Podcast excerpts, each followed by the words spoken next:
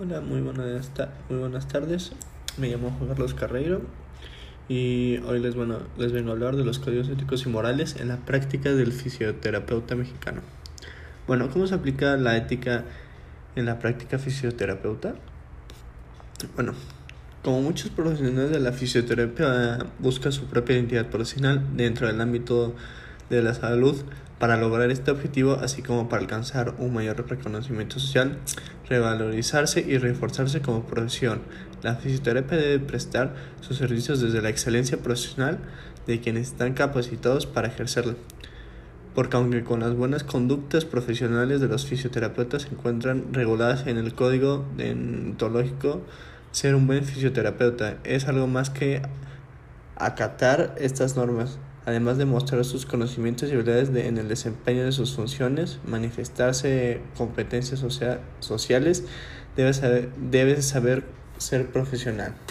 O a que lo mismo compartirse con responsabilidades éticas, respetando los principios éticos, solamente una presión que abarque el desarrollo de la competencia cognitivas. Es.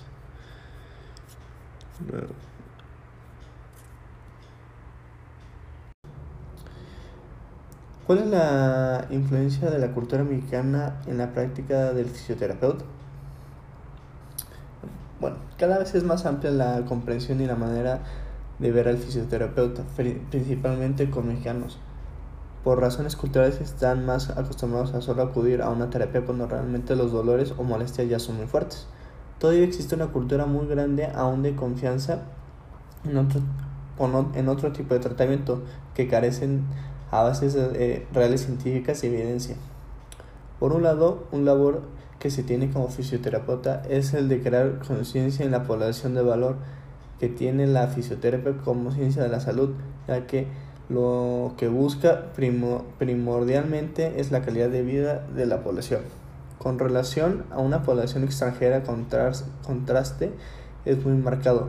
La mayoría de las personas foráneas tienen más de esa conciencia salud, cuidado y prevención en su persona. Generalmente los extranjeros dan un seguimiento completo a un tratamiento y en México muchas personas no, los, no las acostumbran así. Un extranjero, a mi parecer, tiene una visión más amplia de que engloba a, al fisioterapeuta.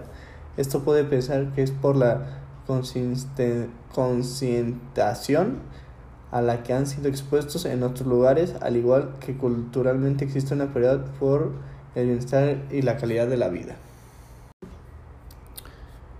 Culturalmente en México la fisioterapia se encuentra en un camino relativamente nuevo.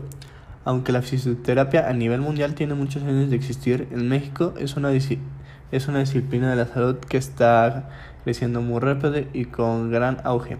Aún falta un gran camino por recorrer con respecto a, a educar la población en México sobre la importancia de la fisioterapia. No solo es como una herramienta en casos de lesiones o enfermedades, sino también como una medida preventiva. Actualmente necesita más apoyo este, para su crecimiento en el país, no solo como una carrera universitaria, sino también como un área de investigación.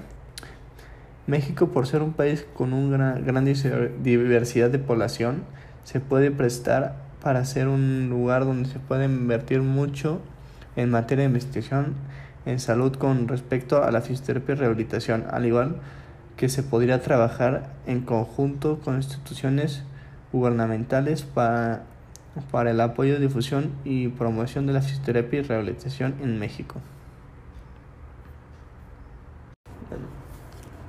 Y por último, ¿qué instituciones rigen la práctica de la fisioterapia en México, entre otras? Algunas de esas universidades son la UNAM, Universidad Nacional Autónoma de México, BUAP, Benemérito, Universidad Autónoma de Puebla, UAC, Universidad Autónoma de Querétaro, la UAS, Universidad Autónoma de Sinaloa, y la UACAM, Universidad Autónoma de Campeche.